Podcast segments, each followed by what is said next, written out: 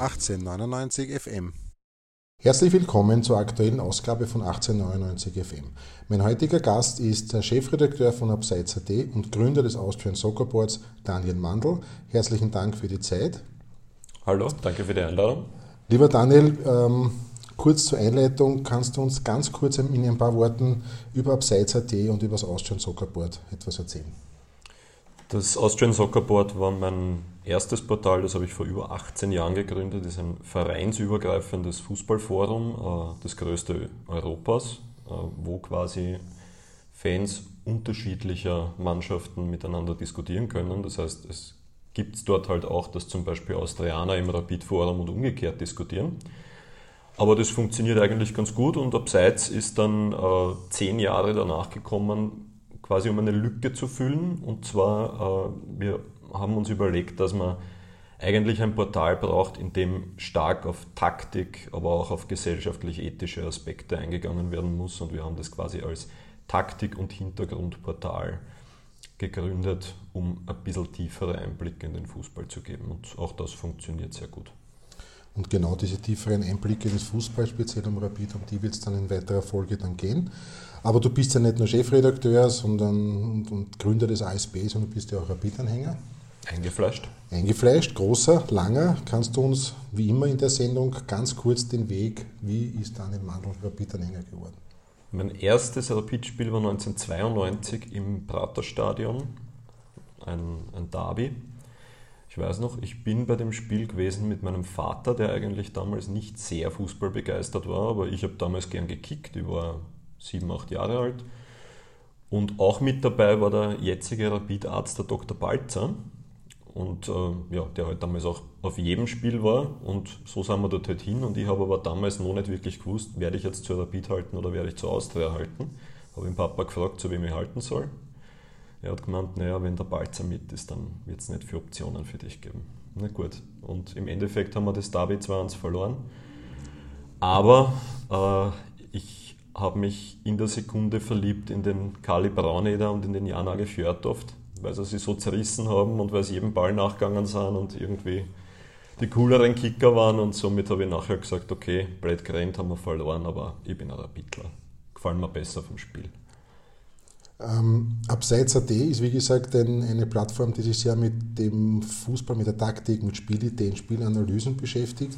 Und wie ist dann, wie bist du zu diesem Interesse oder zu dieser Leidenschaft gekommen, ein Spiel jetzt nicht nur einfach zu konsumieren, sondern nachträglich noch im Detail zu analysieren?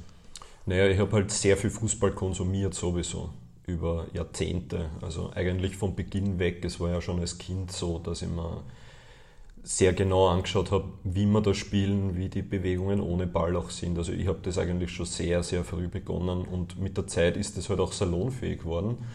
Ähm, und somit bin ich dabei gewesen, auch durch meine beiden Seiten natürlich, äh, immer bei den ganzen taktischen Revolutionen, die da aufgekommen sind. Also in meiner Jugendzeit war es halt so, dass das noch in Libero gegeben hat und die zwei Manndecker. Und plötzlich ist dann so ungefähr nach sieben, acht Jahren Fußballschauen in meinem Fall ist plötzlich die Viererkette aufgekommen. Und da hat mich als, als Jugendlicher schon interessiert, was ändert sich dadurch, was hat das für Synergien im Mittelfeld wiederum. Und dadurch, dass ich immer mit meinen Freunden im Stadion war und dass wir das gemeinsam beobachtet haben und ich sage mal allgemein jetzt nicht, also schon fanatisch zwar auf eine gewisse Weise, aber jetzt nicht äh, in, einer organisierten, in einem organisierten Fanclub zum Beispiel, sondern schon eher Spiel beobachten, was tut sich da, was haben wir da jetzt für einen neuen Spieler zum Beispiel gerade im Sommer gekauft und wie bewegt sich der und wo könnte man den noch einsetzen.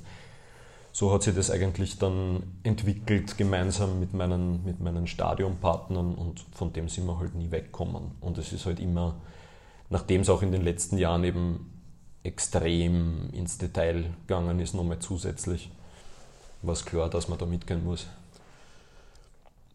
Dennis, wie kann ich mir jetzt ein Spiel vorstellen? Also wie kann ich mir jetzt vorstellen, dass du bist im Stadion? Mhm. Darf ich fragen, welche Tribüne? Ich bin, auf der, ich bin auf der Längstribüne. Äh, also ich bin ein, ein, ich war zuerst mal war im Block West früher, dann bin ich auf die Nord gewechselt, wie so viele andere, und jetzt bin ich eben auch auf der Längsseite gegenüber der VIP.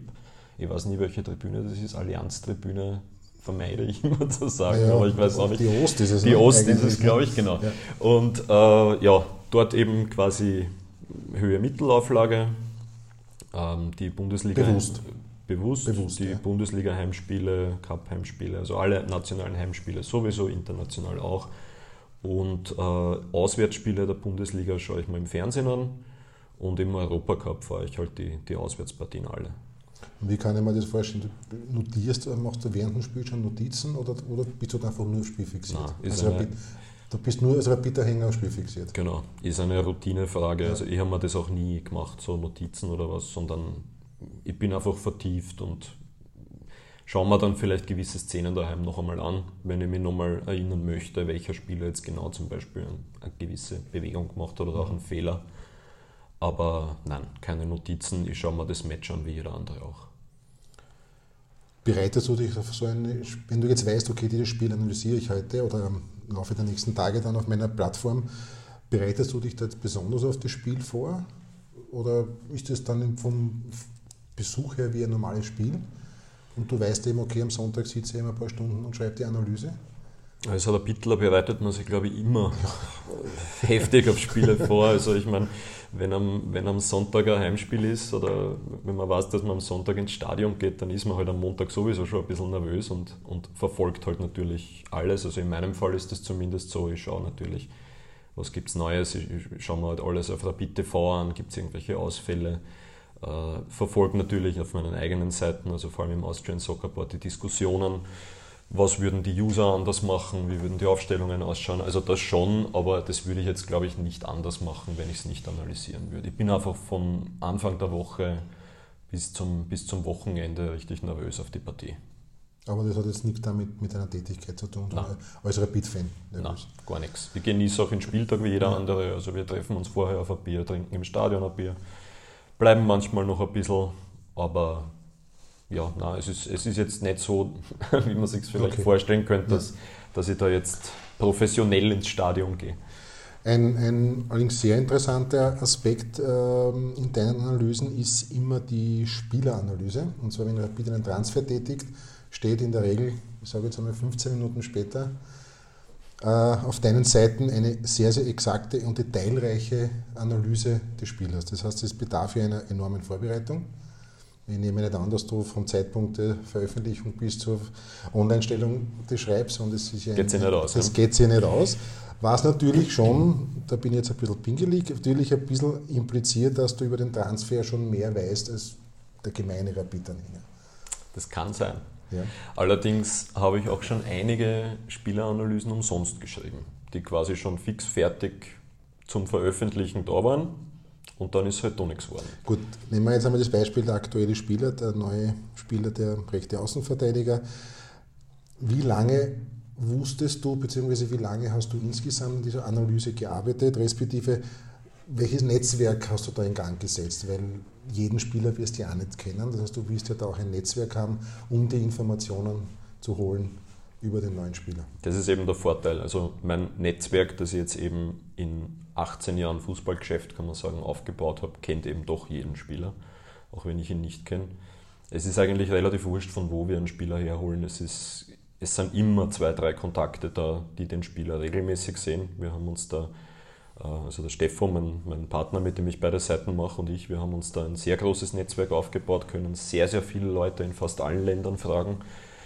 Ähm, und zwar im Idealfall, äh, zum Beispiel jetzt beim Philipp, äh, Philipp Stojkovic ist es so, dass es ja ganz angenehm ist, um eine, um eine repräsentative Analyse über so einen Spieler zu schreiben, muss man jetzt nicht unbedingt nur einen Roter Stern-Fan zum Beispiel fragen, der jedes Spiel sieht, sondern im Idealfall auch einen Partisan-Fan.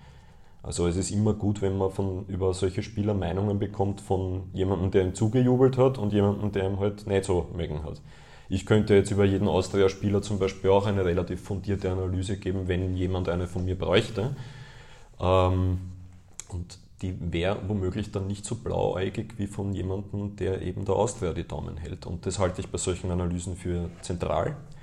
Also man muss quasi auch die Leute fragen, die den nicht mögen. Und in seinem Fall war das jetzt relativ einfach, weil man, weil man halt in Serbien naturgemäß bessere Kontakte hat als zum Beispiel in Japan. Beim Koya war das natürlich ein bisschen schwieriger.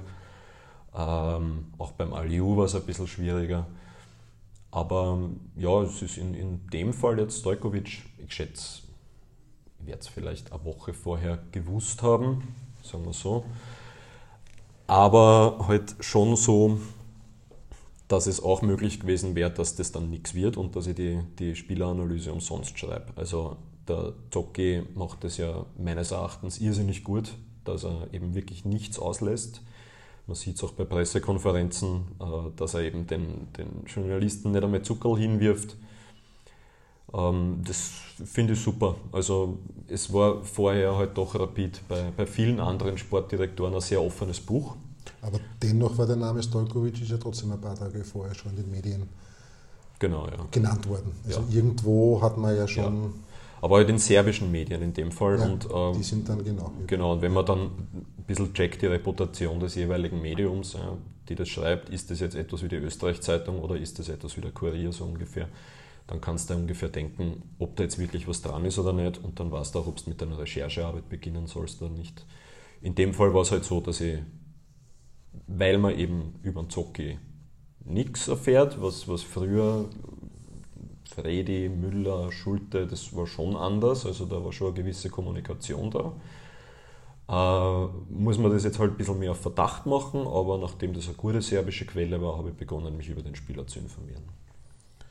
Gut, dann kommen wir eigentlich jetzt schon dem Hauptthema, das mich oder vielleicht viele andere am meisten interessiert. Rapid 2019 die Spielidee 2019. Ich möchte jetzt nur anfügen, wir sprechen jetzt in der Länderspielpause nach dem Derby-Sieg. Also der Daniel und ich sind immer noch einigermaßen euphorisiert. ähm, wollen aber natürlich nicht den Blick auf das Ganze vergessen, dass natürlich das Rapid-Spiel aktuell, ich spreche jetzt nur von mir, ich bin nicht dieser äh, Experte wie der Daniel, es, es ist halt noch nicht das Spiel, was man von Rapid verlangt, kennt und irgendwo auch voraussetzen, auch wie es im Prinzip auch in diesem Leitbild steht. Ich fange jetzt an mit 2014, 2015. Da war der Zocki noch Trainer und da gab es, zumindest wurde es auch immer so kolportiert und das hat man auch gesehen, eine Spielidee, eine Handschrift. Das war dieses sehr ballorientierte Spiel, sehr starkes Pressing im Mittelfeld. Der Oliver Leder hat einmal gesagt, Rapid ist eine Pressingmaschine, Pressingmaschine speziell im Mittelfeld. Ähm, der Zocki selber sagt, das hat sich alles auch im Laufe seiner Ära auch erst entwickelt. Ähm, dann kam natürlich der Wechsel von ähm, zurück auf Büskens, Büskens Kanadi, Düricin, es war ein Kudelmudel, ein Trainer, Sportdirektor und so weiter, sodass Rapid meiner Meinung nach eine, keine Spielidentität momentan aufzuweisen hat. An was genau würdest du das festmachen? Ist es die Transferpolitik? Ist es ähm, natürlich die vielen Trainerwechsel? Das ist glaube ich, schon eine relativ logische und einfache Erklärung, auch Sportdirektoren. Äh, ich habe mit Freddy Pickel auch einmal über das Thema geredet. Der war zum Beispiel der Meinung, Durchgängigkeit ist für ihn jetzt nicht so eine hohe Priorität. Bei der, seiner Präsentation hat er das angeblich noch äh, als wichtig erachtet. Conclusio, teilst du das, was ich soeben von mir gegeben habe? Beziehungsweise glaubst du, dass es jetzt mit Zocki und mit Didi Kübauer langfristig, meine, Spielidee zu entwickeln, ist jetzt nicht von heute auf morgen. Der, glaube ich, der Zocke hat gesagt, es gibt grundsätzlich noch die Spielidee von damals, die muss natürlich jetzt ein bisschen adaptiert werden, der Fußball hat sich in fünf Jahren ja doch den, diesen Flieger massiv verändert. Äh, glaubst du, dass, das, dass die Paarung Barisic-Kübauer diejenige ist, die Rapid in den modernen Fußball, wir reden jetzt vom sportlichen Bereich, führen kann? Das waren jetzt sehr, sehr viele ja. Fragen. Ich hoffe auf ähm, viele Antworten. Ja, gerne. Ähm, naja, wenn wir beim Zocki beginnen, 2014, 2013, so in die Richtung eben, ja, das war auf jeden Fall das letzte Rapid-Spiel mit Wiedererkennungswert. Äh, sicher nicht so, wie es historisch gewachsen ist, was für mich immer schon eine wichtige Sache ist. Also dieses ballbesitzorientierte Spiel damals war ja auch schon im internationalen Vergleich relativ überholt. Also zu der Zeit, wo wir das gespielt haben, ist das auf Top-Level eigentlich schon wieder am Abklingen gewesen. Äh, eine solche Spielphilosophie oder Spielidee aufzubauen, braucht hundertprozentig Kontinuität. Es ist blauäugig zu glauben, dass man einen Trainer einsetzt, auch wenn das ein genialer Konzepttrainer ist, der binnen kürzester Zeit etwas adaptiert, was dann auch womöglich mehrere Jahre oder vielleicht sogar Jahrzehnte hält. ich glaube, dass das zum Beispiel bei der Bestellung von Damir Kanadi eine gewisse Idee war dahinter, dass der eben erstmalig eigentlich bei Rapid ein Konzepttrainer ist, dass der halt quasi im zwischenmenschlichen Umgang zu schwach war für so einen sensiblen Verein, sage ich einmal, ist eine andere Geschichte. Aber man sieht es ja, weil jetzt immer wieder das Beispiel Lask kommt. Das ist schon etwas, was der Oliver Glasner in, in einer sehr langen Zeitspanne aufgebaut hat. Das ist ja nicht von heute auf morgen kommen, dass die auf einmal dieses dynamische Flügelspiel haben und eben so extrem offensiv pressen können und das wirklich von Partie zu Partie so machen. Bei Rapid war es dann nicht nur so, dass wir viele Trainerwechsel gehabt haben, sondern gleichzeitig auch unterschiedliche Sportdirektoren und das wiederum äh, hat ja auch einen gewissen Multiplikationsfaktor, weil natürlich zusätzlich noch, dass du diese zwei wichtigen Positionen immer wieder ersetzt hast, regelmäßig eigentlich, hat dann auch noch jeder Trainer neue Anforderungen an Personal gehabt, an Spielermaterial äh, und hat die dann teilweise bei unterschiedlichen Sportdirektoren vorbringen müssen, wo die aber auch unterschiedlich arbeiten. Das heißt, es war wirklich ein riesen Chaos, kann man eigentlich sagen, seit der Eröffnung des Stadions. Ähm, natürlich ausgehend davon, dass der Andi Müller halt den Zocke rausgehauen hat und das eben mit dem, mit dem Büskens weiter probiert hat. Äh, aber da hat sich eben schon mal sehr viel verändert, weil plötzlich äh, eine Spielphilosophie, die ich nicht sonderlich leibend zum Anschauen gefunden habe für Rapid, die aber verhältnismäßig zu dem, was wir jetzt haben, erfolgreich war natürlich, hat sich verändert, ist quasi über den Haufen geworfen worden. Ich war damals auch euphorisch. Ich habe gedacht, okay, jetzt werden wir wieder dynamischer und jetzt haben wir halt einen, einen Hackler-Trainer, der für das steht, der von Schalke kommt. Das sollte passen und dann eben kamen die teuren Transfers wie eben der Trösterson oder Mocinic. Ähm, aber wie wir jetzt 2019 wissen, Entschuldigung, waren, die, waren das nicht die letzten teuren Transfers, sondern das ist ja eigentlich, auch wenn das damals das erste Mal war, relativ zur Norm geworden, dass wir relativ teuer Spieler einkaufen. Und ähm, das Problem daran ist, glaube ich, das, äh, zusätzlich dazu, dass wir unterschiedliche Trainer gehabt haben, die alle persönliche Vorstellungen von Spielern gehabt haben, war eben, dass die Sportdirektoren, die unterschiedlichen, halt auch unterschiedliche Ideen gehabt haben, welcher Spieler jetzt in die aktuelle Mannschaft passen würde, aber kein komplettes Konzept, also kein ganzheitliches Konzept im Sport verfolgt wurde. Weil sonst hätten wir uns eben diese, ich sage jetzt einmal Anti-Rapidler, wie es eben ein Trösterson oder ein André Ivan beispielsweise waren, die überhaupt nicht für das gestanden sind, was Rapid eigentlich verkörpern sollte oder was ein Großteil der Fans meint, was Rapid verkörpern sollte, da hätten wir uns das halt erspart. Wenn wir tatsächlich nach einem Gesamtkonzept gehandelt hätten, das eben vorsieht, dass Rapid Rapid-Spieler kaufen soll.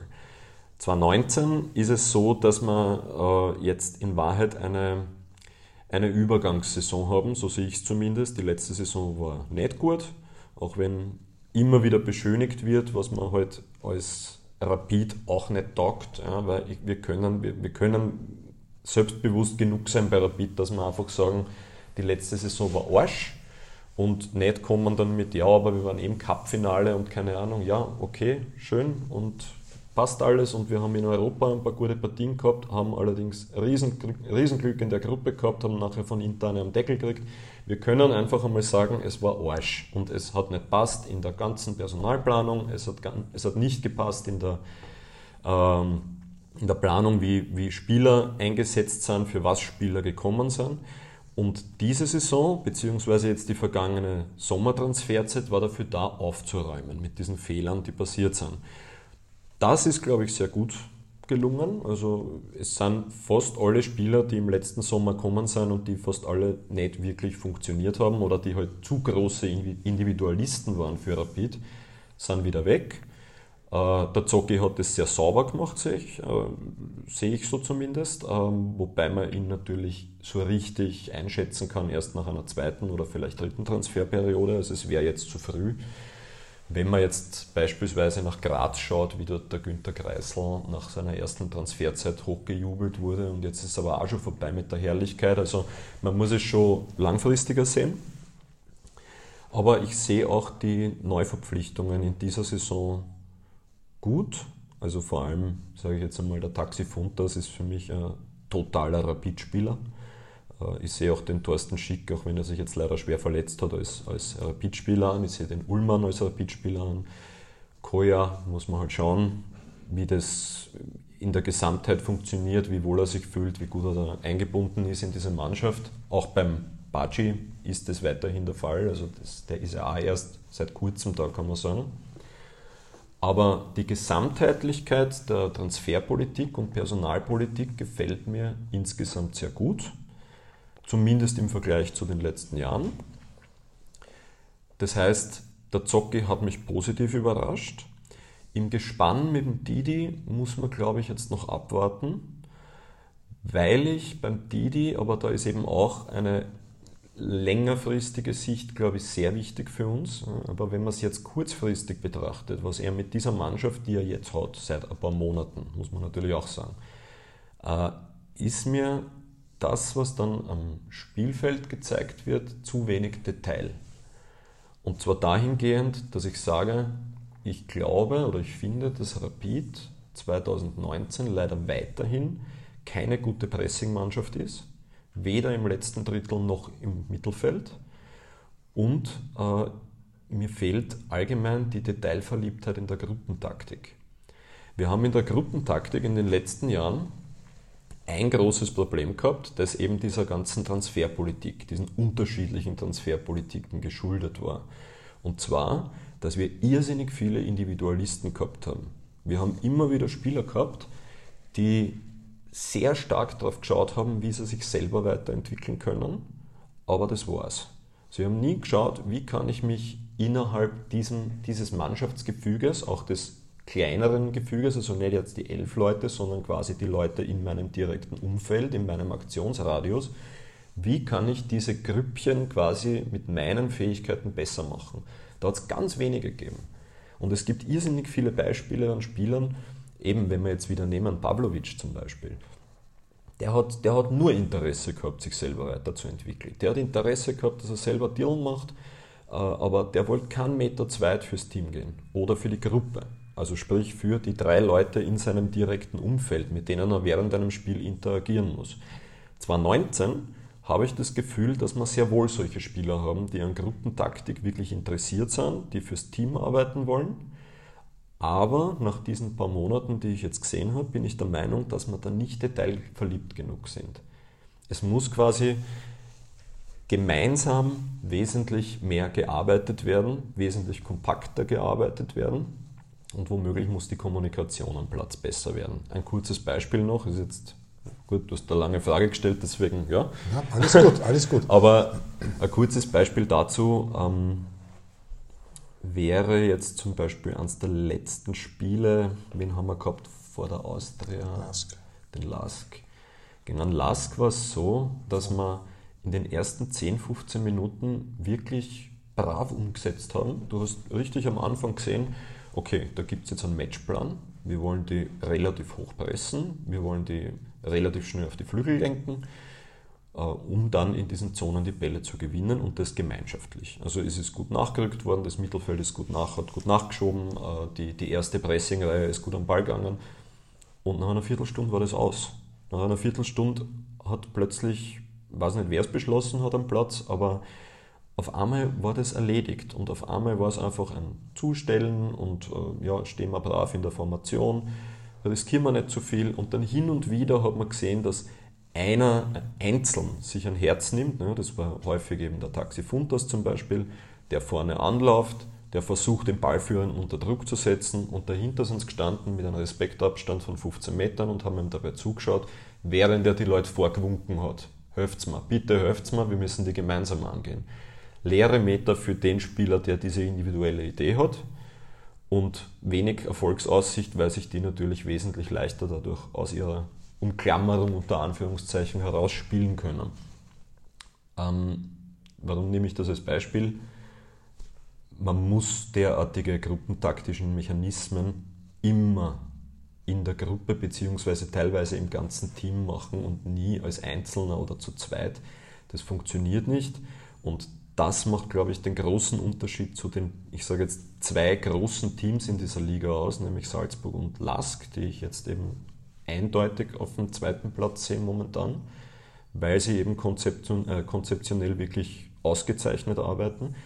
Diese Clubs machen das, die bleiben in ihrem gruppentaktischen und mannschaftstaktischen Gefüge, brechen aus dem nicht aus, haben fast keine Leerläufe und die Kommunikation ist so gut, dass sie eine solche Spielidee wirklich über eine Stunde, 70 Minuten womöglich durchhalten während einer Partie. Und so weit sind wir noch lange nicht. Und ich sage eben, da muss man detailverliebter arbeiten, weil es kann nicht sein, dass wir unsere Ideen im Pressing, ob es hoch ist, tief ist oder im Mittelfeld stattfindet, nach 15 Minuten verwerfen. Das heißt, Conclusio aus dem Ganzen, personalpolitisch sehe ich eine Verbesserung, aber ich glaube, dass wir auf sportlicher, auf praktisch sportlicher Ebene nicht ausreichend im Detail arbeiten. Vor dem Hintergrund jetzt aber, dass wir erst seit sehr kurzer Zeit mit dieser Mannschaft arbeiten. Vielleicht verändert sich's, aber irgendwie glaube ich noch nicht, dass das sein wird. Bist du manchmal bei Trainings manchmal oder hast du Leute, die bei Trainings sind, die Eindrücke, die diese Eindrücke bestätigen? Ich selber bin relativ selten bei Trainings. Also ich, sagen wir, ich war jetzt schon länger nicht mehr beim Training, sollte ich eh wieder mal machen. Aber ich habe Leute, die bei Trainings sind, die mich auch dann sofort anrufen und erzählen, wie es so war. Und das bestätigt mir eigentlich nur diese Meinung, dass es eben relativ wenig Liebe zum Detail gibt. Natürlich vielleicht mehr als vor zehn Jahren oder keine Ahnung, aber angesichts der jetzigen Herausforderungen, denen wir uns stellen müssen als eine Mannschaft, wo sie jetzt nicht jeder hinter einer stellt, sondern man hat teilweise Gegner, die mitspielen. Naja, vor allem, das ist ja der große Unterschied. Das war ja noch eben bei der Barisic-Ära, ich meine, bis auf Salzburg, Sturm und Austria haben sie ja alle hinten eingestellt. Mhm. Von Anfang von den ganzen Grödigs und auch WRC. Genau. Das war ja zu Hause als auch auswärts. Also es waren genau drei Mannschaften, die ein bisschen mehr mitgespielt haben aufgrund ihrer Qualität. Das ist ja jetzt anders. Ne? Jetzt kommt ja selbst Alter schon nach Hütteldorf und sagt, Genau. Also da spielen wir schon mit zwei Stürmern und mit fünf Offensiven, weil da können wir schon einen Punkt holen. Ne? Das liegt ja. natürlich einerseits an der Schwäche von Rapid, aber andererseits natürlich auch, dass sich diese Mannschaften weiterentwickelt haben. Ja, vor allem, weil diese Mannschaften im Rahmen ihrer Möglichkeiten äh, ein, ein gutes Pressingkonzept haben. Altach ist eine von diesen Mannschaften, Wolfsberg ist eine von diesen Mannschaften. Du hast halt schon teilweise Mannschaften in der Liga, die, die nur relativ altmodisch spielen, gegen die man sich dann wohl ein bisschen leichter tut. Aber wie wir gegen Alltag zu Hause bei dem, bei dem 2 zu 1 Sieg da gesehen haben, oder? Nein, wir haben ja gar nicht, oder? Oh ja, 2-1 haben wir Haben wir jetzt 2-1 ja. gewonnen, genau. Puh, nein, das war so ja, knapp, das, das habe ich gefühlt, schon wieder. Gefühlt war es kein Sieg, aber resultatmäßig ja, ja. war Nein, nein, aber da, da hat man schon gesehen, dass das eine Mannschaft ist, die dich halt früh stören kann. Und, und ja, vor allem, die haben mehr Ballbesitz gehabt als wir. Also ich kann mich jetzt Ballbesitz nicht erinnern. Gehabt. Gut, wir haben schon gegen Alter Spiele verloren mit 80% Ballbesitz, also so gesehen, ja. Fußball ist ein Ergebnissport, aber also das heißt, deine Konklusion ist auch, dass Rapid sportlich noch nicht im Jahr 2019 angekommen ist. Jetzt was die Spielidee, Spielphilosophie, Taktik, System. Nein, es, es gibt hundertprozentig noch äh, Luft nach oben. Das ist ganz klar. Ich meine, das gibt es immer, das ist eh klar.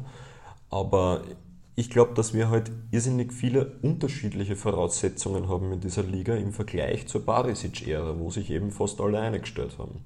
Wir haben jetzt sehr wohl Gegner, die mitspielen, wir haben aber auch sehr wohl Gegner, die sich einstellen und wir haben wesentlich mehr Formationen, die in Verwendung sind im Vergleich zu damals. Wir haben viel mehr mit Dreierketten zu tun als damals in der Barisic-Ära. Das ist ja alles unterschiedlich zu bespielen, sowohl mit Ball als auch gegen Ball. Und gerade gegen den Ball, ich glaube, dass wir mit Ball gut sind, ich glaube, dass wir zu einer kombinatorisch guten Mannschaft reifen können. Wie gesagt, wir spielen noch nicht lange in dieser Konstellation, wir haben einige neue, die müssen eingebunden werden. Äh, glaube, dass wir spielerisch eine gute Mannschaft haben, aber wir müssen gegen den Ball unbedingt einfallsreicher und vor allem konzentrierter werden. Und da sind wir eigentlich dann passend dazu auch bei dem Thema, das für mich das absolute Nummer 1 Ding ist, ja, von, von vorn bis hinten, bevor du einen Spieler kaufst, ja, bis wie es den einsetzt, wo es den einsetzt und ob der für Rapid spielen darf. Wenn du da anschaust, wie der Taxi Funtas sich einen Arsch aufreißt bei einer Partie. Der hat jede, jede Partie, wenn der 90 Minuten spielt, weißt du, der geht nachher in die Kabine mit einem Lungenbatschen. Der hat alles gegeben, der gibt Gas. Das muss für jeden Spieler, der als ein solcher Dynamikspieler quasi geholt wird, die Grundvoraussetzung bei Rapid sein. Wenn ein Spieler dazu nicht bereit ist, dann hat der kein Wäsch bei Rapid, normalerweise. Darby, zweite Halbzeit Schobesberger, der hat das Prinz gemacht und Bälle erobert, wie wir es schon sehr lange nicht mehr von ihm gesehen haben. Aber offensichtlich kann er es. Also zweite Halbzeit im Derby vom Schobesberger, wunderbar, super Spiel. Aber wieso nicht immer? Wieso geht sowas nicht daheim gegen Mattersburg, wenn es einmal drauf ankommt? Wieso geht sowas nicht auswärts in Alltag? Das sind die Grundvoraussetzungen, die, glaube ich, der Didi mal als allererstes in den Griff bekommen muss. Der muss denen einimpfen, dass jede Partie gleich wichtig ist und dass in jeder Partie um jeden Ball grand kämpft, bissen werden muss. Das ist wahrscheinlich das, was am Anfang stehen sollte, bevor wir über Gruppentaktik reden. Aber wenn wir dann eben ins Detail gehen, sprich Mannschafts- und Gruppentaktik, glaube ich, dass wir eindeutig Luft nach oben haben. Vor allem mit dem Spielermaterial, das wir haben, das nicht schlecht ist. Ähm, Korrigiere mich, wenn ich jetzt das Falsche sage, aber hast du vor ein paar Wochen diese Analyse geschrieben über einen Stefan Schwab? Ja.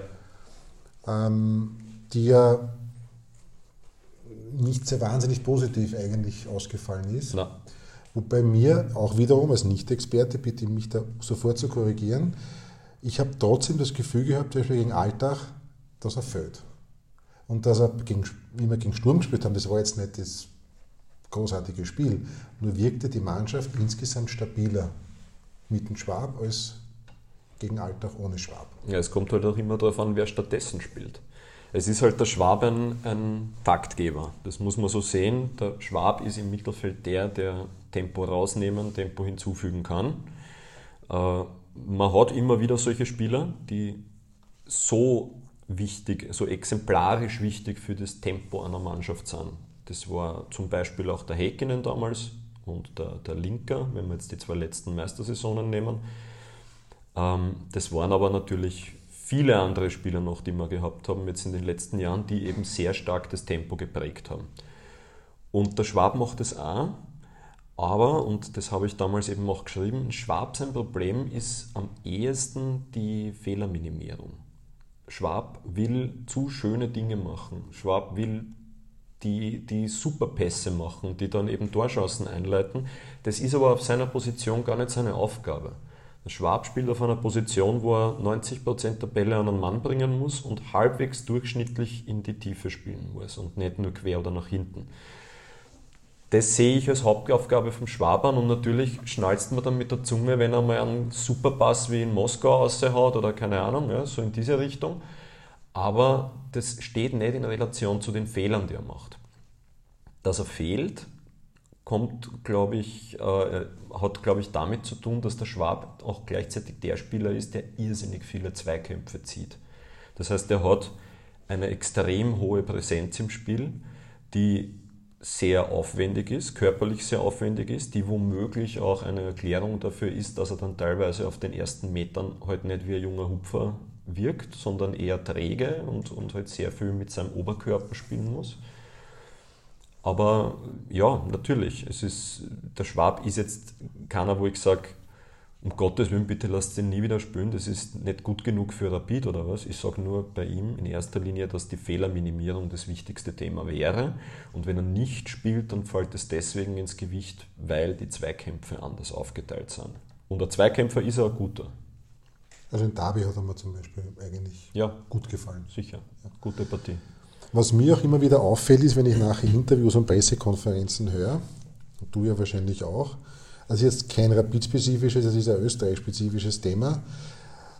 Es gibt immer zwei oder drei große Argumente. Pech, mhm. Abschlussschwäche mhm. und wir haben die zweiten Bälle nicht gewonnen. Mhm. Ja? Das ist mir, ich meine, ich bin nicht bei weitem nicht so ein Experte, aber das ist mir schon mittlerweile auch schon zu wenig. Ja. Unmittelbar nach einem Spiel, fünf Minuten in der Flashstunde, sage ich 1000 Rosen. Ja. Aber in einer Pressekonferenz oder sprich, wenn Spieler dann ein, zwei Tage später, was ich bei einer Studiosendung immer noch dasselbe sagen. Und vor allem, was mich auch fasziniert, ist, dass ein Spiel zwei Tage später wesentlich besser war. Also, also das Last-Spiel wurde ja dann zwei Tage später eigentlich als sehr, sehr gutes und, und sehr, sehr unglücklich. Und natürlich, wir waren wieder ganz, ganz, wir waren wieder furchtbare Opfer von allen möglichen. Ähm, dass wir aber eigentlich die schläfrichere Mannschaft waren, wurde fast nie erwähnt. Und das war schon evident, dass wir in, sage ich einmal, 70 Minuten eigentlich die, wie du es vorher selber gesagt hast, gruppentaktisch und dass die eigentlich die schwächere Mannschaft waren. Ja, klar. Wir haben nur die ersten Minuten mithalten ja. können. Wobei das natürlich schon eine spezielle Partie war. Also Natürlich durch die Verletzung, ja, ja. der Spielverlauf, durch die, Verletz die frühen Verletzungen von Strebinger und Schick, das, äh, klar, das mhm. ist natürlich schon auch spielbeeinflussend, das muss man also, schon fairerweise Also was hast du jetzt gesagt? Pech? Abschlussschwäche. Abschlussschwäche. wir gewinnen nie die zweiten Bälle und dann kommt noch die Standardfloskeln wie wir waren nicht nah genug am Mann. Ja gut, aber das ist ja dann im Grunde, das sind ja drei gleiche, Aus, also drei gleiche Begriffe für, für dasselbe, also für, für dasselbe Problem. Die drei kannst du komplett zusammenfassen. Pech, Abschlussschwäche und wir gewinnen, wir gewinnen nicht die zweiten Bälle. Zur Abschlussschwäche sage ich, ja, dann müsst ihr euch mehr Chancen herausarbeiten. Das habe ich auch oft schon geschrieben. Äh, Wenn es heißt, wir hauen unsere Bälle nicht rein und dann schaust du nachher die Statistik an oder schaust du das Spiel noch einmal an und siehst, du hast im Endeffekt vier echte Torschancen gehabt in der Partie. Musst dir als erstes fragen, nicht wieso hast du die vier nicht gemacht, sondern wieso hast du nicht zehn gehabt. Dann bist du beim dritten Punkt, wir gewinnen die zweiten Bälle nicht, ja, dann macht es gruppentaktisch was anders, weil offensichtlich funktioniert es ja nicht, wenn du die zweiten Bälle nicht gewinnst. Dann kriegst du auch deine 10 Chancen und dann bist du beim ersten Punkt, wenn du deine 10 Chancen hast, musst du nicht mehr vom Pech reden, weil dann machst du deine 1, 2 Tore mehr. Nur das ist das Interessante, in Deutschland zum Beispiel werden solche Fragen sehr wohl gestellt. Ne? Wenn der Trainer zum 25. Mal so wie gewinnen gegen den zweiten Bälle, dann irgendwann einmal selbst der hinterste Journalist sagt, ja, aber das muss ja einen Grund haben. Ja. Bei uns ist die Frage damit erledigt. ja, okay, danke, nächste Frage. Ja. Und das ist halt, da, hast, da hat man schon das Gefühl, da kann ja eigentlich gar nichts weitergehen. Ich meine, natürlich, was ein Trainer, ein Spieler, einen Journalisten sagt, ist immer das eine, was er dann, wir kennen die drei Wahrheiten des Peter Barkholt. Aber trotzdem, es ist halt lähmend, weil du vom Teamchef angefangen hast bis runter. Ausnahmen sind leider Gottes oft die Trainer von, von Red Bull, die das teilweise schon ziemlich klar ansprechen. Ja. Äh, aber sonst hört man immer dasselbe. Eigentlich brauchst du die Pressekonferenzen alle gar nicht mehr anschauen. Nein, brauchst du, brauchst du nicht anschauen. Das stimmt. Dein aber, voriges, Entschuldigung. Aber ja, dazu passend, äh, du hast in Deutschland zehnmal so viel Leid, du hast mehr, mehr Fußballbegeisterung natürlich. Du hast genauso wie es in Deutschland die besseren Trainer und die besseren Spieler hast, halt auch die besseren Journalisten. Ja, dann müsstest du öfters und bei den Pressekonferenzen dabei sein.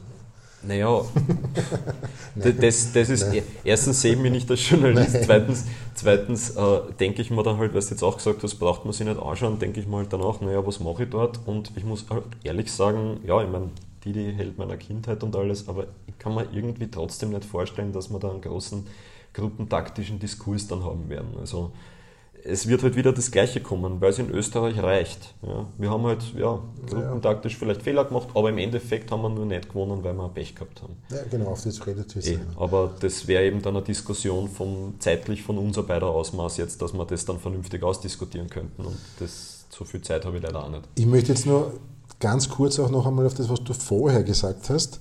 Das war ja eigentlich ein Plädoyer für eine durchgängige Spielidee. Sprich, dass ich jetzt nicht so extrem abhängig davon bin, welchen Trainer, welchen Sportdirektor habe, sondern ich hole mir entsprechend den Trainer, den Sportdirektor, der dann auch die Spieler holt, beziehungsweise werden sie von unten schon entsprechend ausgebildet. Das Beispiel sieht man ja bei Salzburg mhm. und zum Teil auch beim LASK. Ja, ja, genau.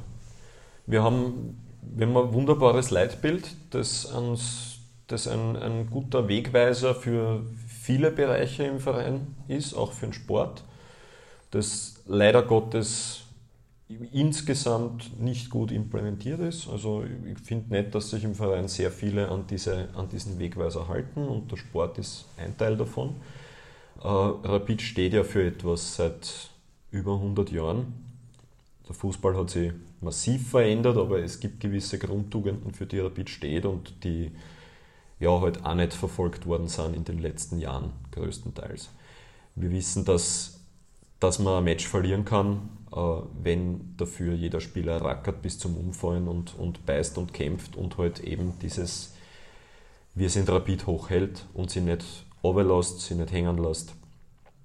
Das ist schon einmal eine, Grundvoraussetzung, die ich zum Beispiel im, im Nachwuchs jetzt wesentlich mehr äh, implementieren würde als zum Beispiel ein durchgängiges Spielsystem. Ja, also das zum Beispiel ist mir überhaupt nicht wichtig und da habe ich auch mit sehr vielen Experten gesprochen, die das, die das genauso sehen oder die das von sich aus eben gesagt haben auf meine Frage hin, ein System für einen Verein äh, festzulegen, also zum Beispiel jeder spielt 4-3-3, so wie es eben Ajax zum Beispiel sehr lange gemacht hat, bevor sich der Fußball allerdings auch wieder sehr stark weiterentwickelt hat, das ist sinnlos, das muss nicht sein. Es geht, glaube ich, in erster Linie um die Grundtugenden. Die müssen sie von unten nach oben ziehen, vom kleinsten bis zum Kapitän der Kampfmannschaft. Äh, aber natürlich brauchst du dafür auch von den Kleinsten weg das Personal, die das vermitteln können. Also das muss auch wirklich jeder Nachwuchstrainer verinnerlicht haben. Ähm, das Trainingszentrum Diskussionen darüber sparen wir uns jetzt. Könnte das einer der Wege sein, dieses Problem in den Griff zu bekommen? Sprich, dass die Mannschaften alle zusammengefasst sind, nicht über zwei quer durch Wien verteilt sind, da Hütteldorf, da Prater. Ähm, die Infrastruktur, das wissen wir jetzt alle noch nicht, wie das genau ausschauen wird, aber ich glaube so, dass das unter anderem einer der kleinen Bausteine sein könnte, dass man in Zukunft eine, so eine, eine Rapid sieht, wie sie im Leitbild verankert ist? Naja, es ist sicher kein Nachteil. Also klar ist es besser, Wobei wenn alle beisammen sind. unser Nachwuchs ja nicht. Eben, das wollte ich auch gerade sagen. Resultate, es hat die U15 das äh, Heimturnier gewonnen, genau, genau. die U14 hat Juventus 5-0 geschlagen. Das heißt, irgendwo wieder da schon ganz gut gearbeitet. Ja, ja, wir dürfen, ja. Aber, wir dürfen aber eines nicht vergessen. Im Nachwuchs sind äh, Resultate 100% zweitrangig. Es gibt, glaube ich, sogar, ähm, ich bin mir nicht ganz sicher, ich glaube, es war in Holland so bis vor einigen Jahren, dass es bis zur U16, bilde ich mal ein, keine, also es hat Meisterschaften gegeben quasi, aber keine Tabellen. In Österreich, glaube ich, geht es bis zur U10, ab der U11 wird dann, wird dann gezählt. Ja. Wird gezählt, okay. Ja. Aber dort war das ja. noch viel weiter nach oben, ja. wenn ich mich jetzt richtig erinnere. Es ist so, dass äh, dass es da in dieser, in dieser ganzen Durchgängigkeitssache halt wirklich stark um Personen geht. Äh, klar ist gut, wenn alle zusammen sind an einem Ort, in einem Trainingszentrum sich austauschen können. Das ist hundertprozentig kein Nachteil. Ähm, es geht aber ganz sicher um Personen in dieser Frage. Es geht darum, dass ein U15-Trainer, ein U16-Trainer äh, jemanden für diese Mannschaften einzustellen als Cheftrainer muss eine genauso schwere Entscheidung sein für einen Verein wie einen Kampfmannschaftstrainer einzustellen. Das ist eine Sache, die in den letzten Jahren äh, teilweise nicht sehr gut funktioniert hat, weil immer wieder sehr viele persönliche Befindlichkeiten dabei waren. Es ist nicht erst einmal passiert bei Rapid, dass der Kampfmannschaftstrainer gestanzt worden ist und ein Wochen später war der Amateurtrainer Haas, dass er jetzt nicht Kampfmannschaftstrainer wird. Und genauso ist es passiert, dass zum Beispiel, sagen wir mal, ein U16-Trainer äh, einen Kicker von der U15 aufzahlen wollte für eine Partie. Er gesagt hat, den will ich jetzt bei mir eine höher probieren und der U15-Trainer hat gesagt, na, geht nicht, den brauche ich am Wochenende, weil da habe ich ein wichtiges Spiel und wenn ich das gewinne, werde ich nicht Fünfter, sondern Vierter. Auf das kommt es im Nachwuchs nicht an. Es kommt im Nachwuchs hundertprozentig auf die Entwicklung von Spielern an und Spieler entwickeln können nur entsprechend die besten Trainer, die halt wirklich deine Philosophie, das, wofür dein Verein stehen soll, verinnerlichen können. Das ist auch der Grund, warum Salzburg so gut funktioniert. Ne? Die haben das von den kleinsten bis ganz oben, die haben das in, in ihren Akademien quer durch die ganze Welt halt auch so. Da wird einfach diese immer gleiche dynamische Spielphilosophie wirklich einfach durchgepeitscht. Und dort ist es halt natürlich ein bisschen einfacher, unter Anführungszeichen, weil man halt nicht sehr viel Identifikation mit dem Verein haben kann. Bei Rapid ist es natürlich emotionaler, aber ich halte es nicht für unmöglich. Und äh, jetzt haben wir eben eine sehr kurze Zeit mit Zocki, also speziell mit Zocki, aber auch mit Didi noch eine relativ kurze Zeit, äh, hatten jetzt eine Transferzeit äh, mit Sportchef Barisic eben da muss man jetzt halt schauen. Das ist auch eine Sache, an, an, die, an der er gemessen wird, sicher, äh, die man jetzt aber, glaube ich, noch nicht gut bewerten kann, was sich in dieser Hinsicht verändert. Glaubst du, dass so singuläre Ereignisse wie dieser Derby-Sieg, dass das, ein, wie man so schön sagt, ein Dosenöffner sein könnte? Weil irgendwie habe ich das Gefühl, irgendwie, es ist eine gewisse Euphorie. Dieser Derby-Sieg war unheimlich wichtig, also zumindest für die Fans. Und auch wenn ich mir so Interviews anhöre, habe ich das Gefühl, es ist auch im Verein eine irrsinnige Last abgefallen. Das 1 zu 6 ist immer ewig über unseren Köpfen, aus vielerlei Gründen, aber vor allem sportlich über unseren Köpfen gehangen. Das Problem natürlich andererseits, was ich immer sage, es ist halt ein Mittelständler-Duell gewesen. Ne? Die Austria momentan zu schlagen, ist wahrscheinlich so leicht, wie es in der Geschichte des Derbys vielleicht noch nie war. Ja? Aber trotzdem ist ein Derby-Sieg immer was ganz Emotionales irgendwie, für mich, aber ich bin, das ist mein naiver Zugang zu diesem Spiel und zu Rapid, jetzt, aber jetzt. Aber Heinz, du bist ja auch ein gelernter. Jetzt, ja. Und, und deshalb habe ich Angst, dass dann das nächste Spiel Ja, genau, geht, ne? das ist ja dann wieder der Klassiker. Weil jetzt irgendein Dosenöffner und Euphorie, das, da das, ja oft, das können wir dann reden, wenn wir, äh, wie gesagt, das wird wahrscheinlich später ausgestrahlt werden, was ja. wir jetzt sprechen, ja, aber wenn wir die Admira schlagen, wenn wir Wattens schlagen und wenn wir Hartberg schlagen und dann haben wir halt die die zwölf Punkte aus den vier Partien, okay, dann, dann können wir über das noch einmal reden. Aber es, so Serien, richtige Serien, das haben wir halt schon so lange nicht mehr gehabt. Ich nenne das immer das, das Christian Donhofer-Syndrom. Der hat auch immer nur ein gutes Spiel gehabt und dann sagen wir jetzt wieder gut. Und dann hat er wieder zwei schlechte gehabt, dann hat wieder der Topschi gespielt auf seiner Position. Na, wurscht, aber ja. äh, ja, ich hoffe es, ist eh klar. Und, und ich hoffe auch, dass die Länderspielpause genutzt wurde, um eben das, was wir vorher besprochen haben, mit den gruppentaktischen Mechanismen, die eben sicher ausbaufähig sind, genutzt wurde. Ähm, ich halte die Mannschaft aber prinzipiell schon für stark genug, dass sie einen Lauf startet. Ja, wieso nicht? Aber ich möchte wirklich nichts verschreien. Ich Na, möchte nicht schuld sein. Zum Abschluss jetzt noch auch ein Thema, was viele beschäftigt, ist das Deprimierende ist ja, dass man das Gefühl hat, man wird in den nächsten zehn Jahren nicht mehr Master. Mhm. Also das ist momentan so, man spielt jetzt irgendwie um einen zweiten Platz, selbst der ist im Moment schwer zu erreichen. Cup ist natürlich immer auch eine, ja, ist eine ganz eigene Geschichte, das kann jetzt in eineinhalb gegen Salzburg am 25. vorbei sein. Ähm, wie kann, gib uns ein bisschen Hoffnung. also, du kennst, du kennst, du kennst Rapid, nein, ich, ernsthaft, Glaubst du, dass das in den nächsten Jahren sich ein bisschen wieder drehen wird können? Glaubst du vor allem mit dieser Konstellation, die jetzt momentan herrscht? Ich glaube, dass Rapid in den letzten Jahren, auch wenn wir uns sehr viel geärgert haben, wenn wir sehr, ja, wenn wir, wir haben fürchterliche Phasen durchlebt, das wissen wir alle. Ich glaube aber trotzdem, dass Rapid ein Underachiever ist momentan. Ich glaube, dass wir unter Erwartung performen. Äh, das muss sie irgendwann dran. Da, da bin ich, davon bin ich wirklich überzeugt, weil es, es gibt es einfach nicht, dass wir jetzt über Jahre hinweg mit den finanziellen und infrastrukturellen Möglichkeiten, die wir haben, da jetzt immer so weiter gurken, wie wir es die letzten Jahre gemacht haben. Also es muss irgendwann einmal der Umschwung kommen. Da bin ich mir schon aus, aus wie soll man sagen, aus, aus wissenschaftlichen Gründen sicher, dass das kommen wird. Ähm, aber auch da, ja, ist genauso wie jetzt kurzfristig mit, einer, mit einem Dosenöffner nach dem Derby und vielleicht eine kleine Serie starten, auch da träume ich einfach keine, keine Prognose abgeben, weil die anderen Clubs schlafen ja auch nicht. Auch wenn es, sage jetzt einmal, die, die früher größten, größeren Clubs, also Austria, Sturm und so weiter, eher große Probleme haben, als dass sie jetzt einen großen Aufschwung hätten. Äh, aber an denen müssen wir uns jetzt auch nicht messen. Das bin ich absolut dafür, wenn wir eine dieser Floskeln irgendwie jetzt wirklich gut verwenden dürfen, dann, dann sage ich, wir müssen auf uns schauen, hundertprozentig. Da stimme ich Ihnen immer zu, wenn Sie es, wenn Sie es jede Woche wieder sagen. Aber ja, wann? Keine Ahnung, es kann schnell gehen. Ja, du weißt, dass bei Rapid sehr schnell gehen kann. Es kann auch sein, dass eben genau diese nächsten drei oder vier Spiele sind, von denen du jetzt gesprochen hast und wir gewinnen die. Vielleicht ist das der Dosenöffner für, für lange Zeit auch. Aber es kann eben auch nicht sein.